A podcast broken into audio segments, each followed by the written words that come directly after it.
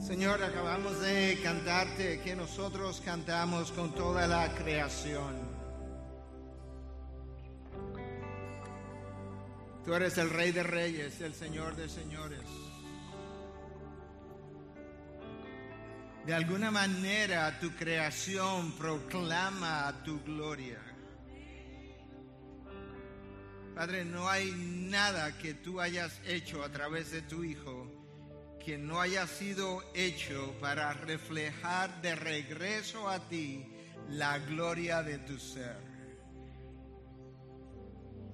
Nosotros estamos aquí en esta mañana para hacer exactamente eso, de alguna manera reflejar tu naturaleza, reflejar quién eres, reflejar tu santidad, proclamar la gloria de tu ser y nosotros te pedimos que nos ayudes, Señor, porque nos quedamos cortos una y otra vez. Y es, esa es la razón por la que toda la creación necesita reunirse para de alguna manera hacer algo mucho mejor de lo que pudiéramos hacer de manera individual a la hora de reflejar lo que tú eres y lo que has hecho. Cristo, tu nombre es poder. Tu palabra es poder. El Espíritu que vive en nosotros es poder. De manera que en este púlpito lo único débil que existe es el predicador. Tú eres digno, yo no lo soy, Dios. Tú eres santo, santo, santo, y yo soy de labios impuros. Tú no tienes manchas, pero las mías necesitan ser cubiertas. Tú nunca has hecho un error y nunca harás uno, pero yo soy un hombre falible que necesita predicar tu palabra infalible. Por eso yo te yo me declaro en tu presencia en mí mismo incapaz, insuficiente. Y por eso te pido que me haga todo dependiente. Que el texto controle al predicador. Que el Espíritu ilumine su entendimiento. Encienda su pasión. Que tu santidad cubra sus manchas. Y que en esta mañana nosotros nos vayamos de este lugar totalmente impactados por lo que tú nos vas a dejar ver. Que Juan vio alrededor de tu trono. Padre, esa no fue cualquier visión. Si tú abres los ojos de nuestro entendimiento, de alguna forma tú puedes transportarnos al mismo trono en inspiración e imaginación. Te pedimos que haga lo que nosotros no podemos. Gracias por haber quitado mi mancha que fue lavada. Y lavados estamos parados delante de ti en esta mañana. Y todo su pueblo dice, amén, amén. Bueno, es bueno verles y para aquellos que quizás están sintonizados con este segundo culto, decirle que sobre todo en este segundo tiempo tenemos sillas suficientes aún para dar cabida a muchos más, aún guardando las restricciones del lugar, de manera que le seguimos invitando que pueda y se pueda, pueda venir y pueda adherirse, agregarse al pueblo de Dios que en vivo y de manera conjunta pues canta a su Señor. Con eso te invito a que abras el libro de Apocalipsis capítulo 5, te quedas ahí y vamos a darle continuación a nuestra serie. Él es el Cristo que predicamos y en el día de hoy estamos haciendo la segunda parte del mensaje anterior que titulamos Crucificado como culpable y resucitado como Señor, basado precisamente en ese capítulo que acabo de citar, capítulo 5 del libro de Apocalipsis. Muy brevemente, permítame mencionar cómo Cristo es introducido al principio de este libro. En Apocalipsis 1, Él es mencionado como aquel que fue traspasado, versículo 7, como el alfa y el omega, versículo 8 como el que es y que era y que ha de venir, el Todopoderoso, versículo 8 también, el primero y el último, versículo 17, y como el que vive y estuvo muerto, y el que tiene las llaves de la muerte y del Hades, versículo 18. Tú puedes ver que en esas palabras hay alusiones claras a su crucifixión, el que fue traspasado alusiones claras a su muerte, el que fue, a su resurrección, el que ha de venir, hay alusiones a su señorío, el todopoderoso. Pero en el libro de Apocalipsis, el énfasis del autor de Juan es Cristo como Señor de toda la creación como resultado de su muerte y resurrección. Déjame decir eso otra vez el centro, el foco central del libro de Apocalipsis es Cristo como Señor de toda la creación, como resultado de su muerte y resurrección. Esa es la razón por la que Cristo es mencionado 28 veces como el Cordero en el libro de Apocalipsis. Cuando tú sales de este libro, y comienzas a, buscar cuántas veces Cristo se, eh, es mencionado como Cordero fuera del libro, de, este libro, apenas te encuentras con cinco referencias. Una en Isaías 53, y luego cuatro en el Nuevo Testamento, una en Juan 1.26, la próxima en Juan 1.36, en Hechos 8.32 y en Primera de Pedro 1.9 cinco veces en el resto de la Biblia, 28 veces en el libro de Apocalipsis, Cristo es referido como el Cordero. Y eso nos da una idea que si bien es cierto que el tema central es Cristo como ah, el Señor de toda la creación, no es menos cierto que el resultado de ese señorío o el señorío resulta como consecuencia de su muerte y de ahí su denominación el Cordero y su eventual resurrección. Y con eso, con esa introducción, aunque breve, yo quiero que puedas leer conmigo el capítulo 5 del libro de Apocalipsis. En la mano derecha de aquel que estaba sentado en el trono, vi un libro escrito por dentro y por fuera, sellado con siete sellos. Vi también a un ángel poderoso que anunciaba a gran voz, ¿quién es digno de abrir el libro y desatar sus sellos? Y nadie, ni en el cielo, ni en la tierra, ni debajo de la tierra, podía abrir el libro ni mirar su contenido.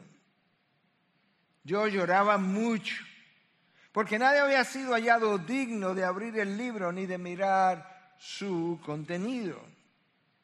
Entonces uno de los ancianos me dijo, no llores, mira, el león de la tribu de Judá, la raíz de David, ha vencido para abrir el libro y sus siete sellos. Miré y vi entre el trono con los cuatro seres vivientes y los ancianos a un cordero de pie como inmolado que tenía siete cuernos y siete ojos que son los siete espíritus de Dios enviado por toda la tierra.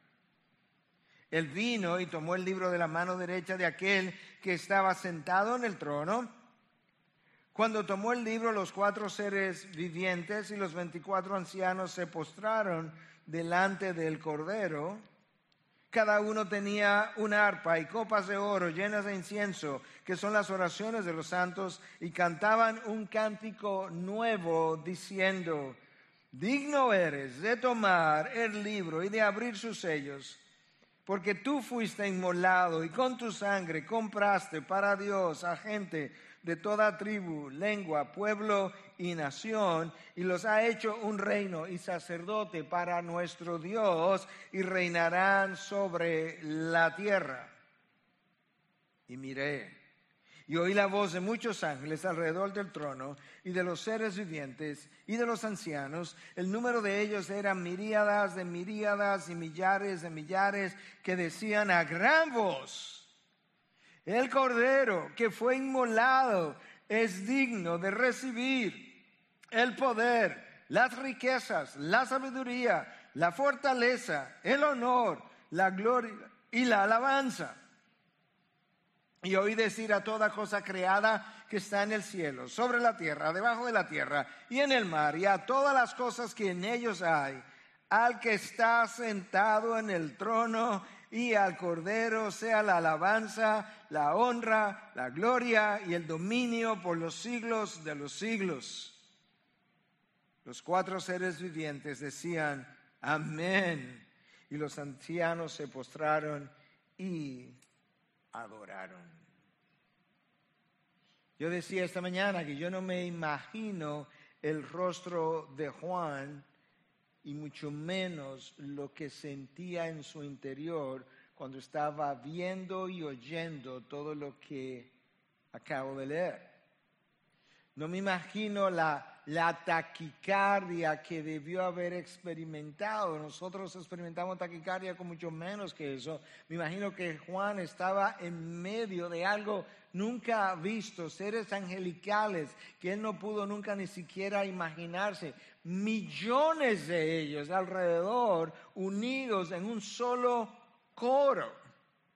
No me imagino la sudoración, no me imagino la sensación de asombro, de Oh, wow. No me imagino la sensación de pequeñez que Juan debió haber experimentado ante tal visión. Juan estaba en la isla de Patmos, en el exilio, cuando de repente él cae como en un trance, si pudiéramos decir, y tiene una visión. Pero esta parte de la visión que tiene que ver con el trono de Dios ah, comienza en el capítulo 4 con el Dios creador y continúa hacia el capítulo 5, hacia la adoración del Hijo como Dios redentor.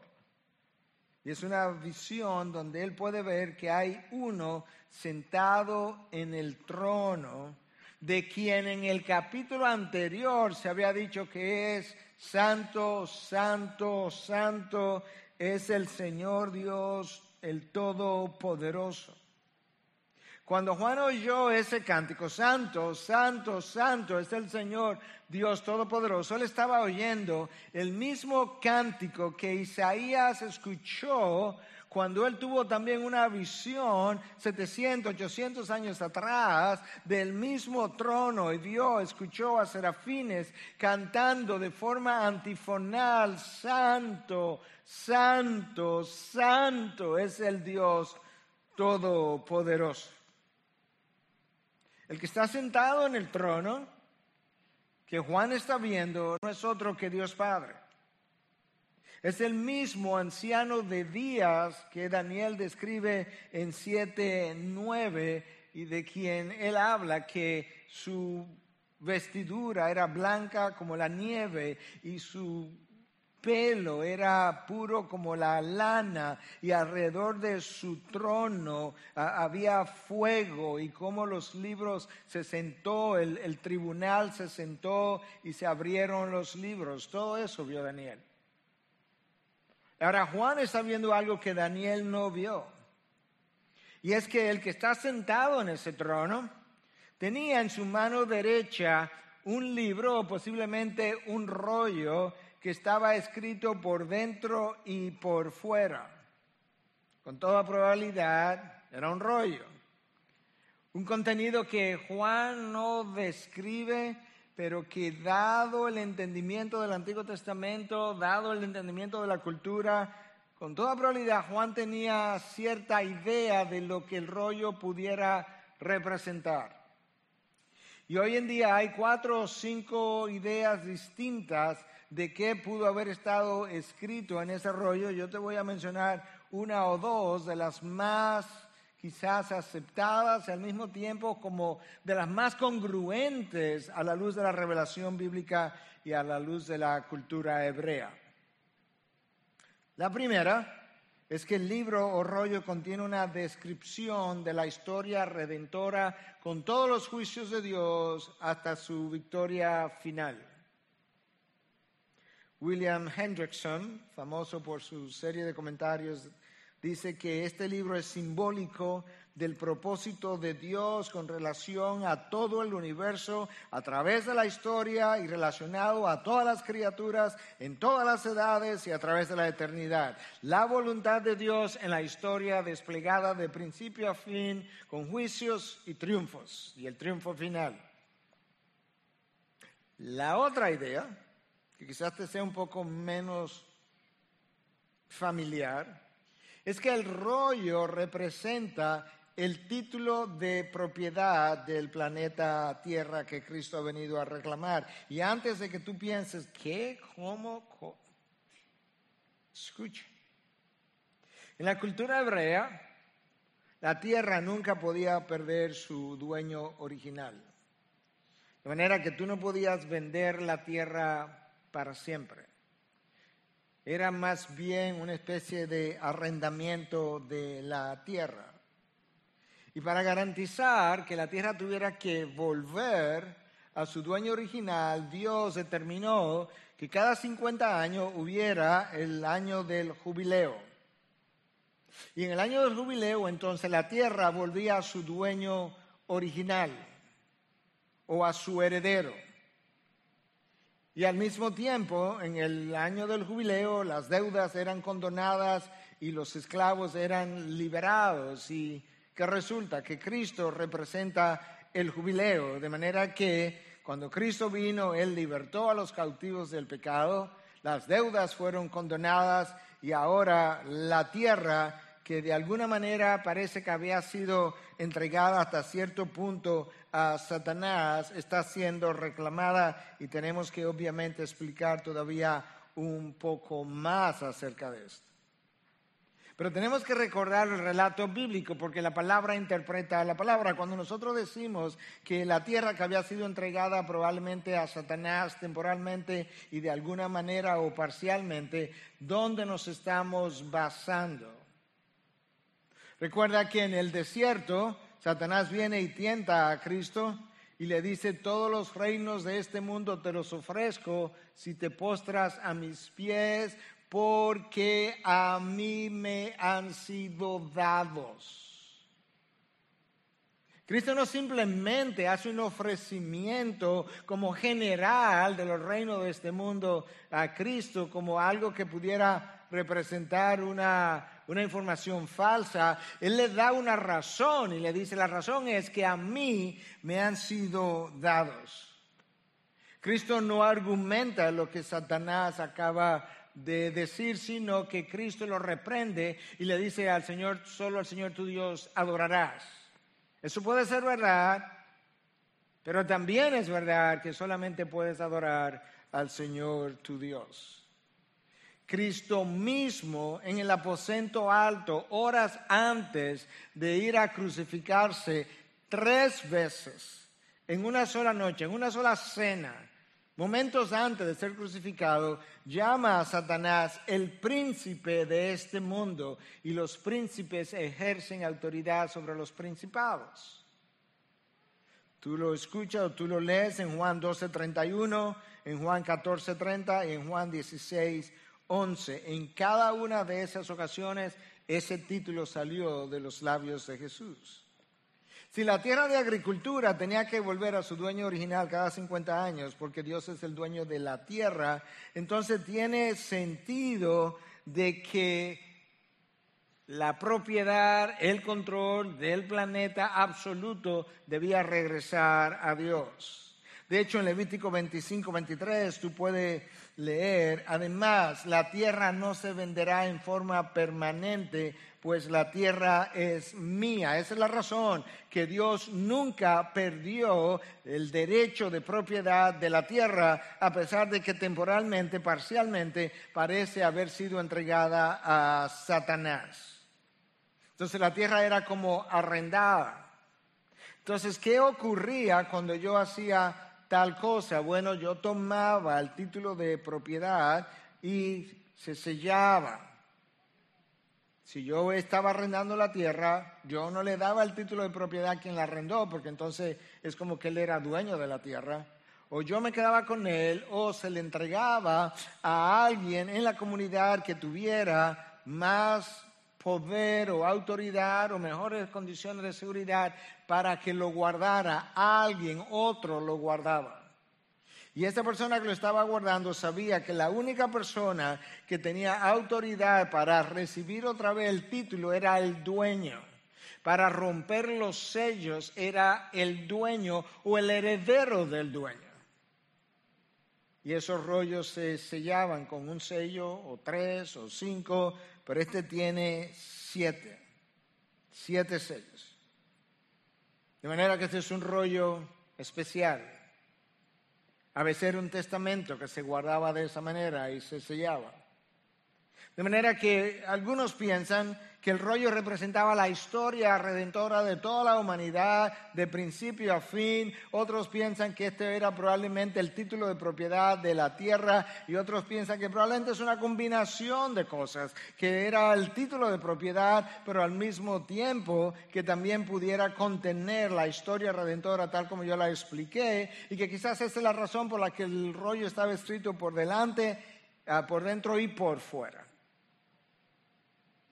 Otros rollos estaban escritos por dentro solamente y afuera tenían solamente un resumen pequeño de cuál era su contenido. Si tú quieres leer algo más en la Biblia de cómo funcionaba esto de, un título de propiedad que era entregado a otro momentáneamente hasta que un tiempo pasara, puedes leer en Jeremías 32 cómo Dios le ordenó a Jeremías que comprara este campo, este pedazo de tierra del hijo de su tío y que luego lo entregara a alguien de nombre Baruch Baruch iba a ser que iba a sostener el título, mientras tanto, como evidencia de que esa tierra que estaba siendo invadida por los babilonios iba a ser entregada o devuelta de nuevo a los judíos. De manera que aquí hay mucho de cultura, que hay mucho de lo que es la revelación bíblica para poder pensar de la manera que estamos hablando. De manera que ahora a nosotros estamos con una visión en el cielo de alguien que está sentado en el trono, que en su mano derecha, que representa la autoridad, tiene un libro o un rollo que tiene un contenido que ya explicamos, y ante esa realidad, Juan dice que luego un ángel poderoso, no dice el nombre del ángel, pero tampoco es cualquier ángel, no dice un ángel, no, un ángel poderoso uno de esos seres angelicales que quizá nosotros ni siquiera hemos leído acerca de, él, preguntó a gran voz. Hubo una pregunta que en la visión por lo menos debió haber penetrado todo el universo. Y la razón por la que digo que debió haber penetrado todo el universo es por lo que ocurre después que la pregunta es hecha. Escucha cuál es la pregunta. ¿Quién es digno de abrir el libro y de desatar sus sellos? ¿Quién es la persona que tiene la dignidad, el derecho, el privilegio de abrir este libro, desatar sus sellos y ver su contenido? Escucha la respuesta. Porque yo entiendo que la pregunta, en la visión por lo menos, penetró el universo entero. Y nadie, ni en el cielo, ni en la tierra, ni debajo de la tierra podía abrir el libro ni mirar su contenido. No hubo nadie que se atreviera a abrir su boca para responder en ninguna de esas tres regiones. El cielo, la tierra y debajo de la tierra. La cultura hebrea probablemente debajo de la tierra representaba el Seol el, lugar como el infierno temporal, pero pudo haber representado también las, las tumbas de aquellos que ya habían muerto y habían ido delante.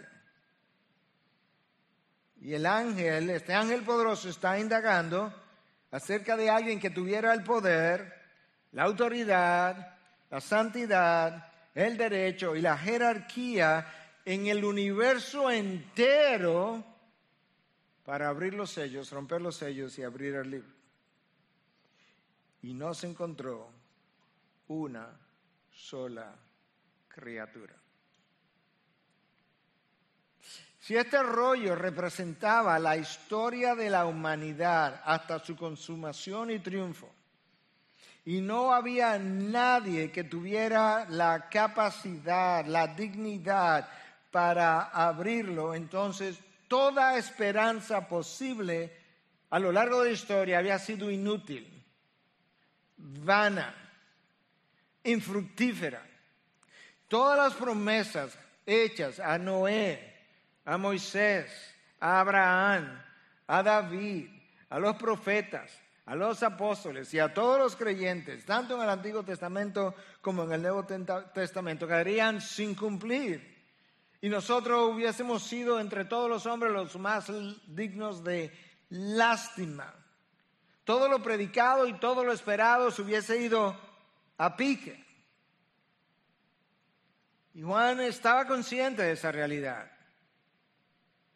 Y estaba consciente y cuando, cuando él escuchó que no se había encontrado nadie en toda la creación, esta es su respuesta natural y con razón. Yo lloraba mucho. ¿Pero por qué lloras, Juan?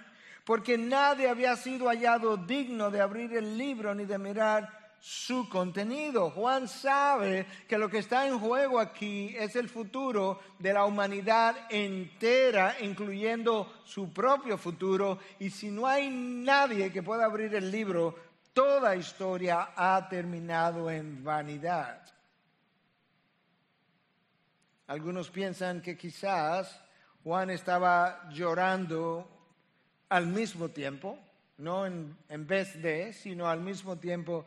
Estaba llorando lo indigno que él se sentía porque él mismo no era digno de abrir este libro y, lo sucio que se sentía en el cielo en presencia de seres angelicales que nunca conocieron pecado, nunca experimentaron el pecado, no sabían cómo eso, cómo pecar se sentía y en medio de este lugar totalmente santo, con un cordero santo, un Dios sentado en el trono también santo, está Juan viendo todo lo que estaba viendo. Quizás lloraba por eso también.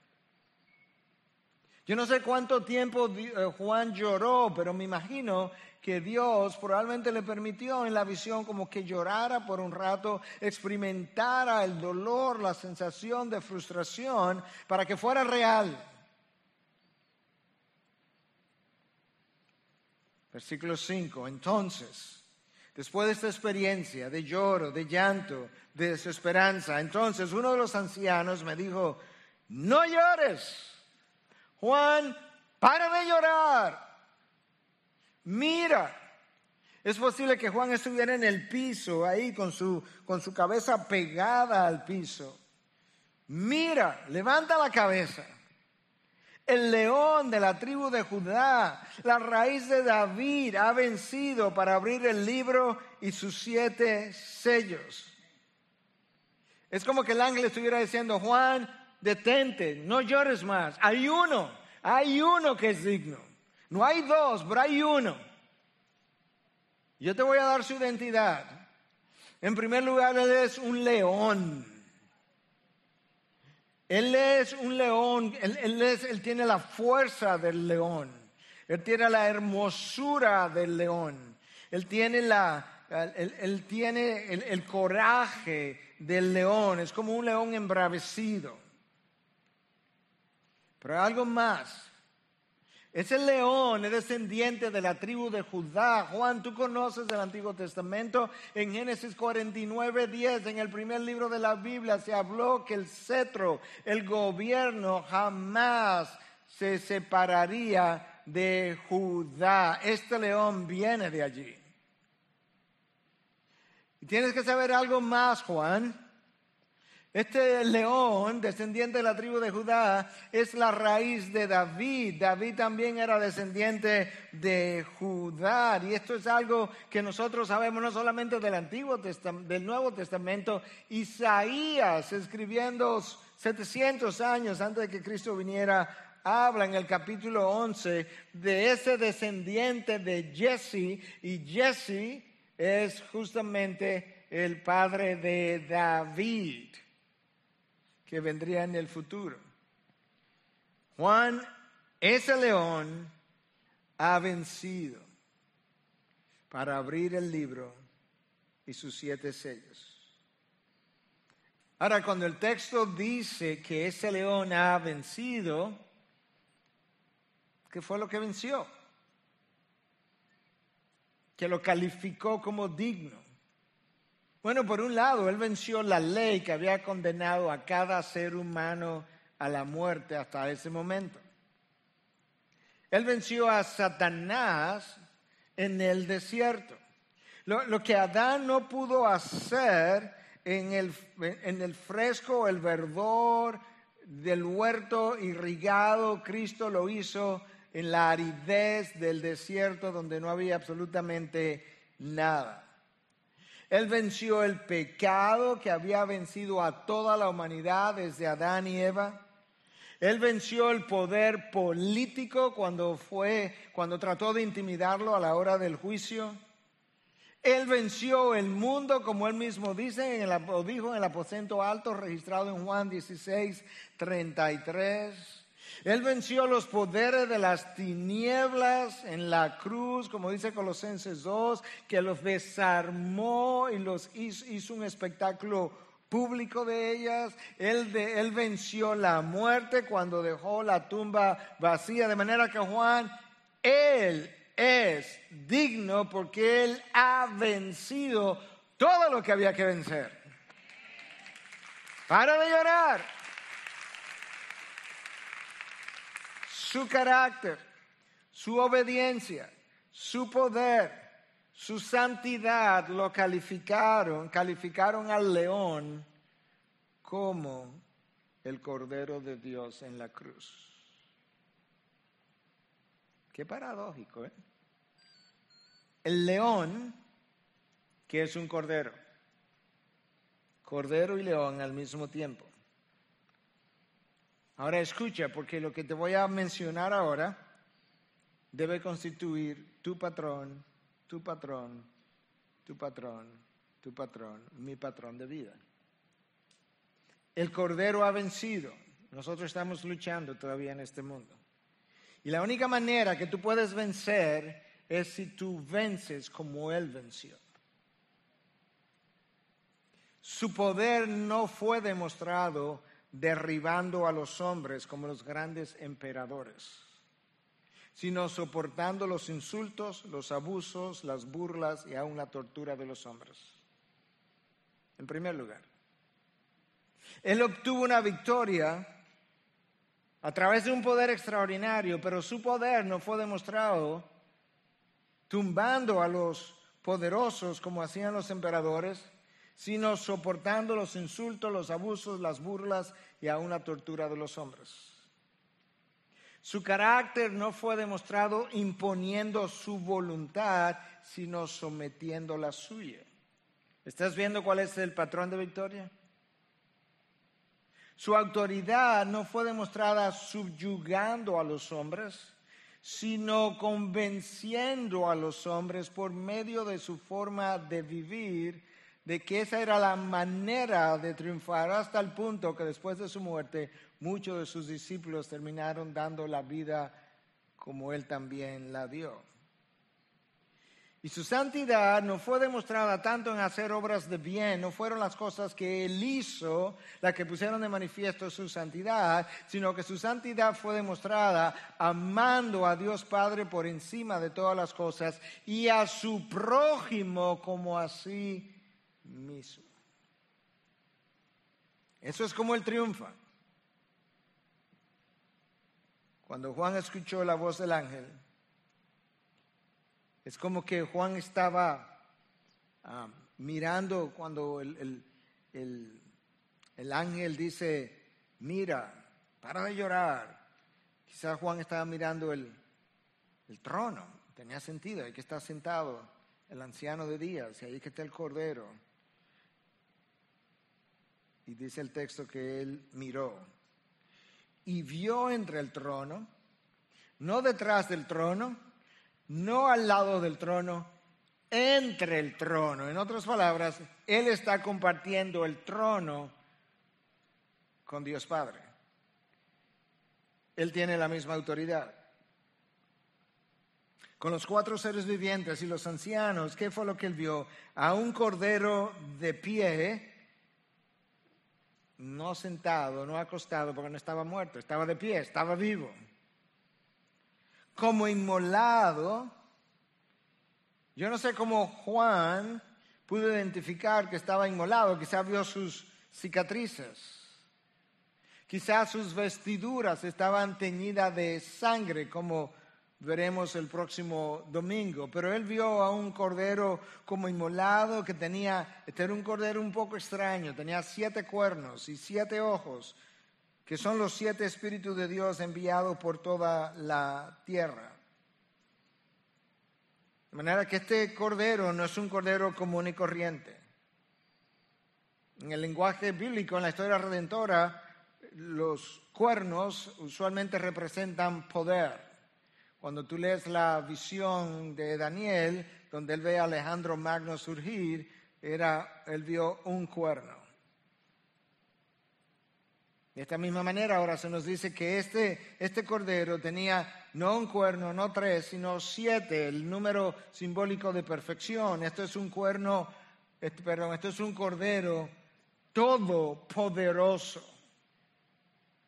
Y además el cordero tiene siete ojos. ¿Y qué representan estos ojos? El texto lo dice.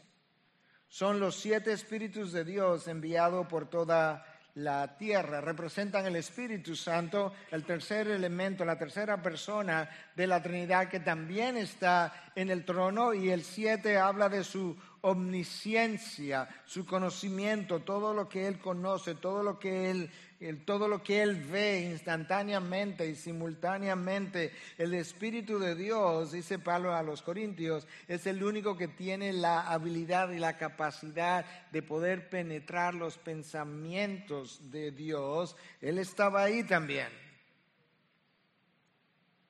Y es obvio que el Cordero Inmolado es Cristo.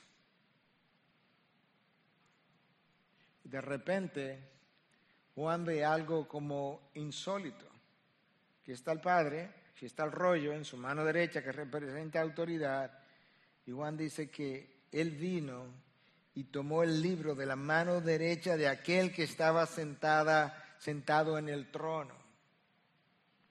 El Padre no objeta, el Padre permanece en silencio, su silencio es la aprobación de que el Cordero tiene el derecho y tiene la autoridad de quitarle el rollo de su mano, porque el Cordero es quien está a cargo de la historia de la humanidad ahora. Ya no hay un príncipe de este mundo, Él es. El Hijo está a cargo del universo.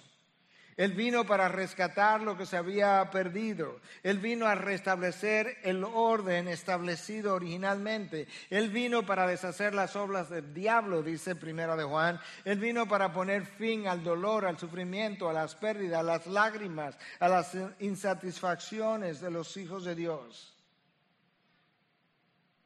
Él es el que está a cargo. Esa es la razón por la que nosotros leímos el domingo pasado como la primera parte de la Gran Comisión cuando Cristo dice, toda autoridad me ha sido dada en el cielo y en la tierra. Cualquier autoridad que Satanás pudo haber tenido temporalmente, parcialmente, para decirle, te ofrezco todos los reinos de este mundo si te postras a mis pies, ya terminó. Jamás Satanás podría pronunciar palabras semejantes Cristo estaba a cargo de la historia, a cargo de la creación, y Él tenía toda autoridad en todos los renglones de la creación. Pero yo tengo que recordar, Satanás es un enemigo derrotado. Cuando Cristo triunfó, yo triunfé. Él y todos los elegidos de Dios. Cuando Cristo murió, yo morí. Cuando Cristo hizo lo que hizo, lo hizo por nosotros. Cuando Cristo resucitó, yo resucité. Cuando Cristo se sentó a la diestra del Padre, Pablo dice que nosotros estamos sentados a la diestra del Padre. ¿Sabe por qué? Porque yo estoy en Cristo. De manera que donde Él esté, yo estoy. Lo que Él herede, yo heredo. Lo que Él gane, yo gano. Lo que Él triunfa, yo triunfo. Cuando tomó el libro, Dios Padre se quedó callado. El Cordero tomó el libro. Él es el que es digno. Cuando tomó el libro, nota la reacción inmediata, sin instrucciones. Los cuatro seres vivientes y los veinticuatro ancianos se postraron delante del Cordero. Y cada uno tenía una arpa y copas de oro llenas de incienso, que son las oraciones de los santos. En el capítulo anterior, en cuatro días, estos seres vivientes y estos ancianos se postran delante del que estaba sentado en el trono, Dios Padre ahora se postran delante del Cordero que tiene la misma divinidad y dignidad que el Padre. Los 24 ancianos se ha pensado que quizás representan todo el pueblo de Dios, las doce tribus de Israel los doce apóstoles del Nuevo Testamento. Pero ellos tienen algo que aquí es claramente identificado y que entendemos que es para que tú y yo entendamos algo de cierta importancia, es que ellos tienen incienso, tienen copas llenas de incienso. Y si el texto no nos dijera el, el simbolismo del incienso, no sabríamos qué representaría, pero el texto claramente dice que el incienso son las oraciones de los santos. ¿Te imaginas que en esta visión extraordinaria, grandiosa del trono de Dios, a Dios se le ocurrió revelarle a Juan que las oraciones de los santos juegan un rol importante en la historia redentora, que aunque Dios tiene una voluntad soberana por medio de la cual Él decide todo lo que decide, en el diseño de su plan redentor, de una forma que nosotros no entendemos, Dios juntó su soberanía con las oraciones de su pueblo para llevar a cabo lo que iba a llevar a cabo. Por eso es que Santiago nos dice, no tenéis porque no pedís. En el trono hay incienso presente para Juan, para que él pueda ver, estas oraciones han llegado hasta aquí, han sido oídas, han sido tomadas en consideración y yo quiero que tú lo veas. Cuando estos ancianos se postran, cuando estos seres vivientes se postran, esta es la consumación de Filipenses 2.9. Por lo cual Dios también, lo exaltó hasta lo sumo después de su muerte y le confirió el nombre que es sobre todo nombre para que al nombre de Jesús se doble toda rodilla de lo que están en el cielo y en la tierra y debajo de la tierra y toda lengua confiese que Jesucristo es Señor para gloria de Dios Padre.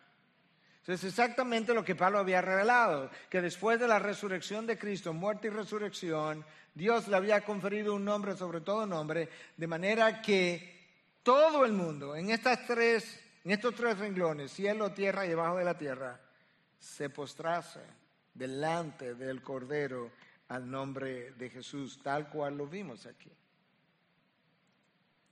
Ahora, cuando ellos se postraron, no se quedaron ahí en silencio. No había manera que ellos se pudieran quedar en silencio ante tal visión y ante tal evento. Escucha, versículo 9. Y cantaban un cántico nuevo Claro, esta es la primera vez que algo así ocurre. Esta es la primera ocasión donde el Cordero está siendo reconocido por lo que hizo y por lo que él es. Por tanto, no vamos a cantar un canto conocido. Imagínate la capacidad de creatividad que debe haber en los cielos para cada vez que sea necesario volver a crear un cántico nuevo se pueda crear. Y aquí estaban ellos cantando un cántico nuevo y esto es lo que decían. Digno eres de tomar el libro y de abrir sus sellos, porque tú fuiste inmolado y con tu sangre compraste para Dios a gente de toda tribu, lengua, pueblo y nación. Juan está viendo algo que, uff, nunca se había visto. El, el reconocimiento que el Cordero es digno porque Él compró gente de toda la tierra. La palabra ahí traducida como comprar viene de la palabra en el griego agorazo. El agora, ya les he hablado en otras ocasiones, es el mercado y agorazo era como eh, la compra de, en este caso la compra de esclavos para ser dejados libres. Y Cristo fue al mercado de esclavos y hizo una selección de gente de todo pueblo, tribu, lengua y nación y pagó sangre para sacarlo de allí y dejarlos libres. Eso es lo que hace al Cordero digno, porque tú compraste gente de esa manera. Lo que tú estás viendo es la consumación de la gran comisión, ir por todo el mundo y hacer discípulos y bautizarlo en el nombre del Padre, del Hijo y del Espíritu Santo. ¿Quiénes están en el trono? Está el Padre sentado, está el Cordero de pie y está el Espíritu de Dios representado por estos siete ojos enviados por la tierra. Dios Padre y Dios Hijos, dijo Cristo, fueron los dos que enviaron al Espíritu cuando vino en Pentecostés.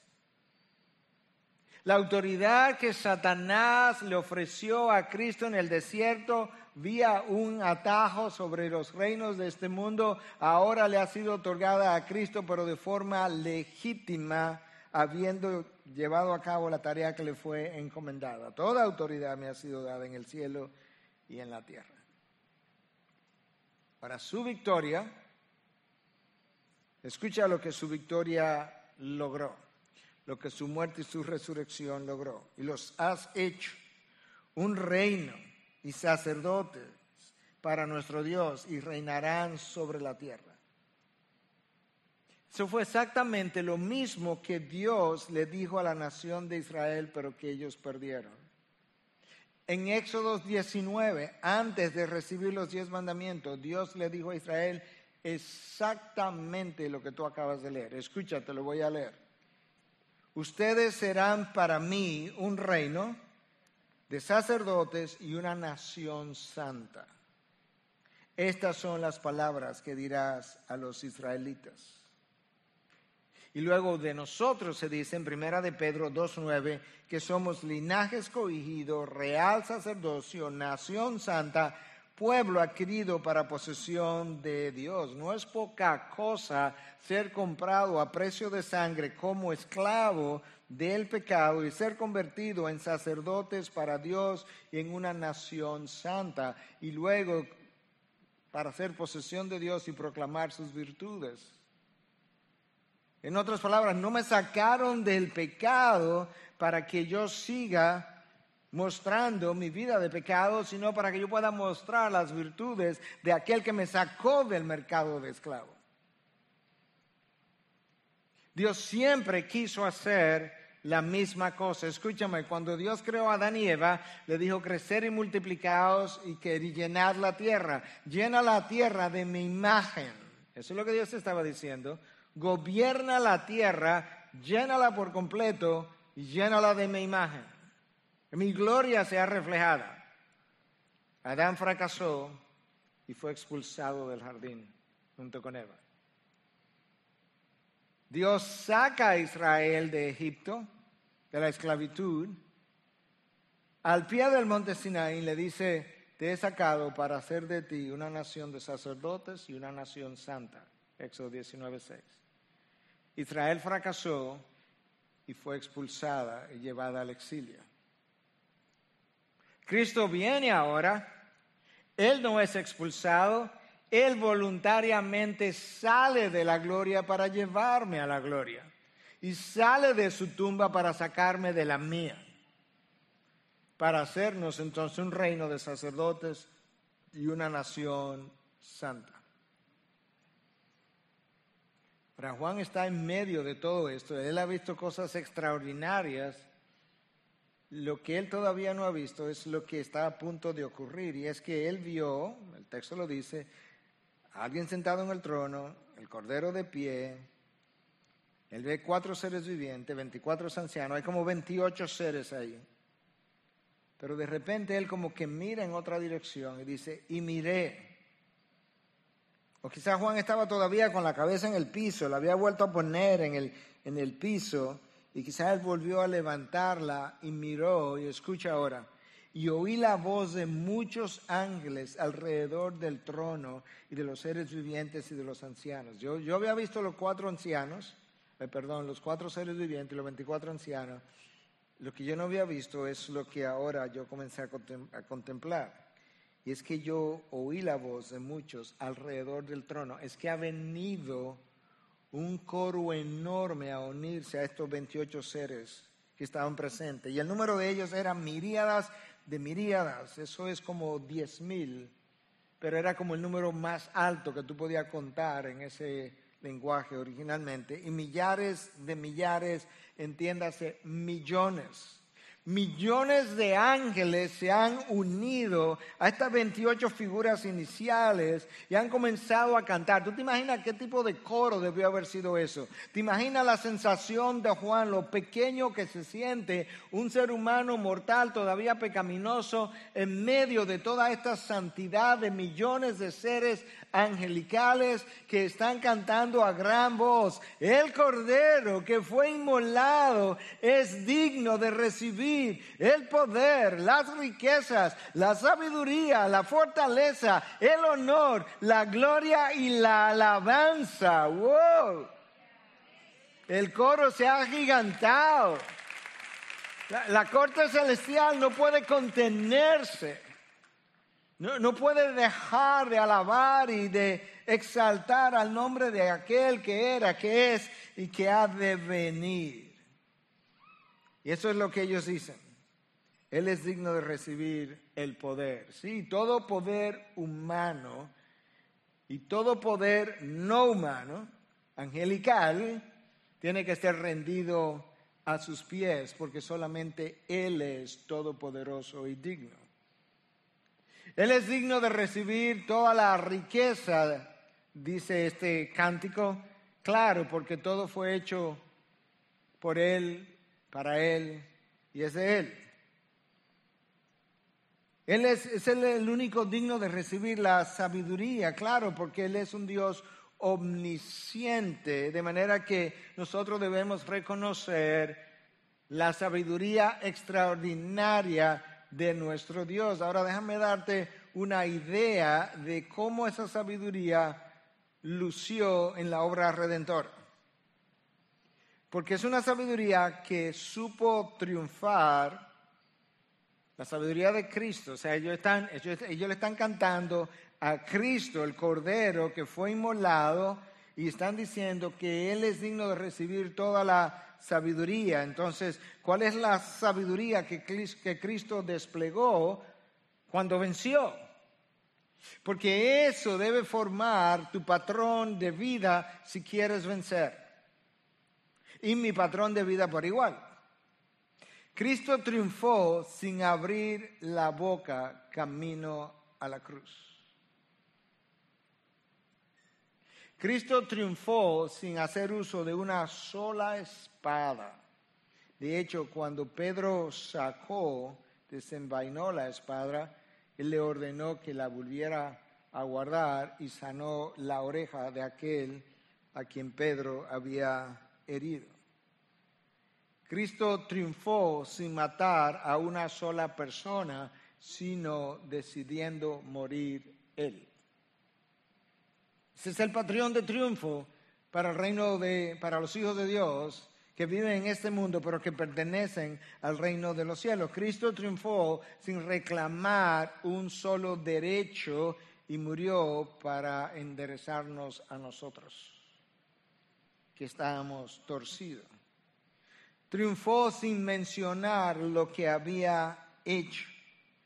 Para tú conquistar el mundo de esa manera, sin hablar, sin una espada, sin matar a una sola persona, sin reclamar derechos ni privilegios y sin mencionar nada de lo que hiciste, eso requiere de una sabiduría especial. Digno es el Cordero de recibir toda la sabiduría.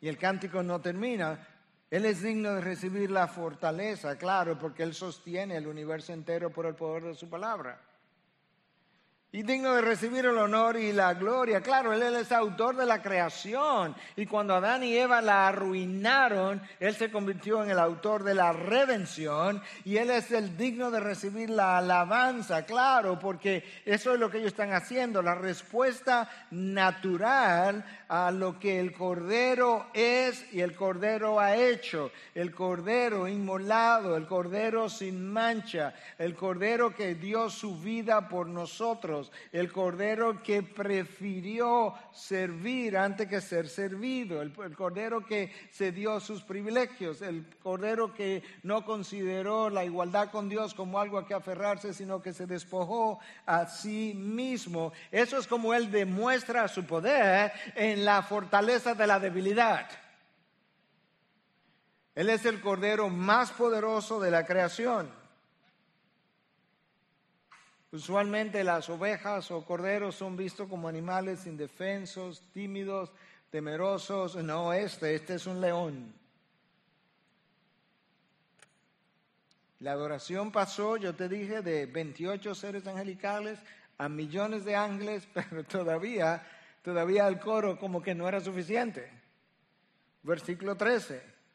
Y oí decir a toda cosa creada que está en el cielo, sobre la tierra, debajo de la tierra y en el mar, y a todas las cosas que en ellos hay, toda la cosa creada se ha unido a este coro de millones de seres angelicales, de, cuatro de 24 ancianos y cuatro seres angelicales. Yo me imagino, el texto dice todas las cosas creadas, yo me imagino todas las aves del cielo, los peces del mar, las rocas de las cavernas, las flores del campo. Me imagino algo como esto, los animales, cada uno con sus cánticos respectivos. Imagino las ballenas saltando en el aire y cantando como ellas saben hacerlo, a la gloria de su creador. Me imagino las aves volando y con su cántico típico de cada especie y, y haciendo el flopping de las alas, quizá de una forma rítmica,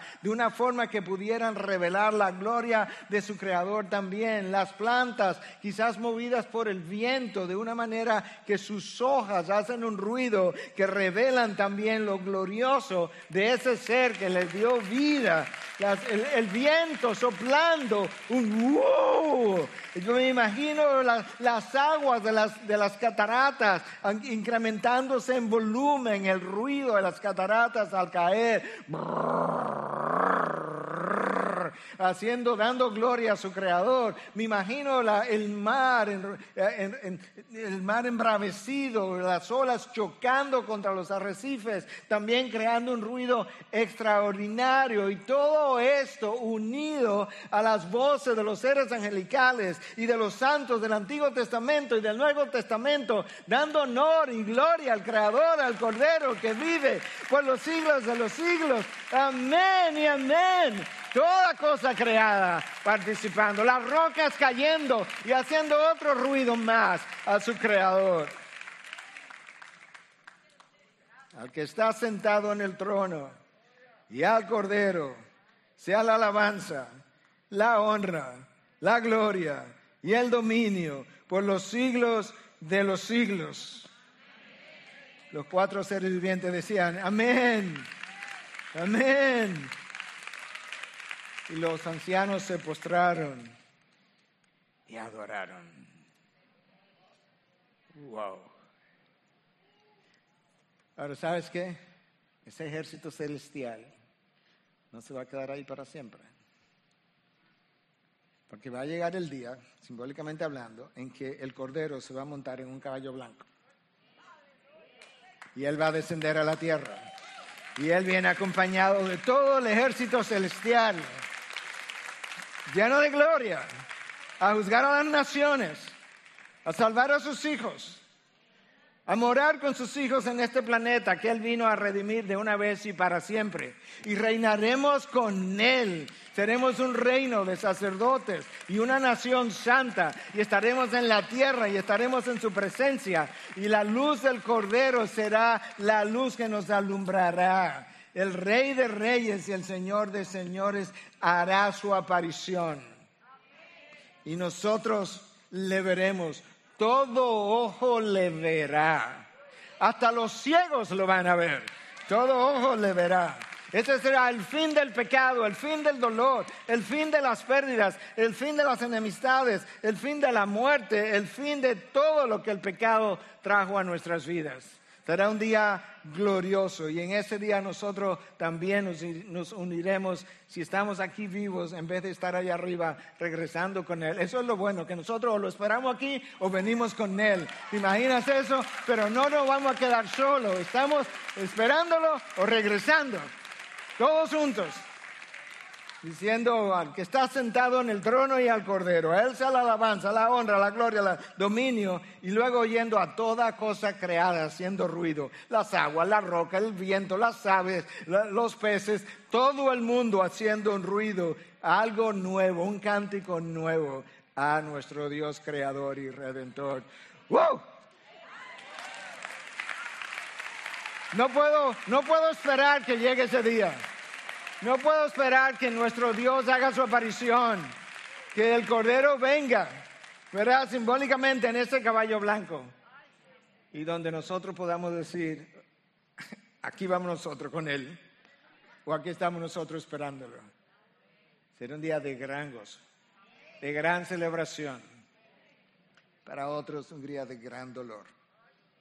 Pero para los que hemos muerto en Cristo, no hay condenación para los que están en Cristo Jesús. Y seremos entonces sus ministros en el nuevo reino. No habrá elecciones cada cuatro años. Un solo rey por el resto de la eternidad. Un rey justo, un rey santo, un rey poderoso, un rey amoroso, bondadoso. Un rey que lo comparte todo con nosotros, que conquistó para darnos su herencia y compartirla con sus hijos. Ese es nuestro Dios. A Él adoramos. Pastor, pero esta gente en el cielo que está con este cántico nuevo, yo mañana tengo que ir a trabajar, yo no puedo estar cantando en mi escritorio. Hermano, tu vida tiene que ser un cántico nuevo todos los días al Señor. Lo que no puedas cantar con los labios, que tu vida lo cante, que tu vida lo refleje, que tu rostro lo, lo, lo puedas reflejar a otros. Tú eres un canto en sí mismo o en sí misma para la gloria de tu Dios. ¿Tú quieres ver al, a Cristo regresando? ¿Quieres que siga predicando? No, ven el próximo domingo. Apocalipsis 19. Lo puedes ir leyendo.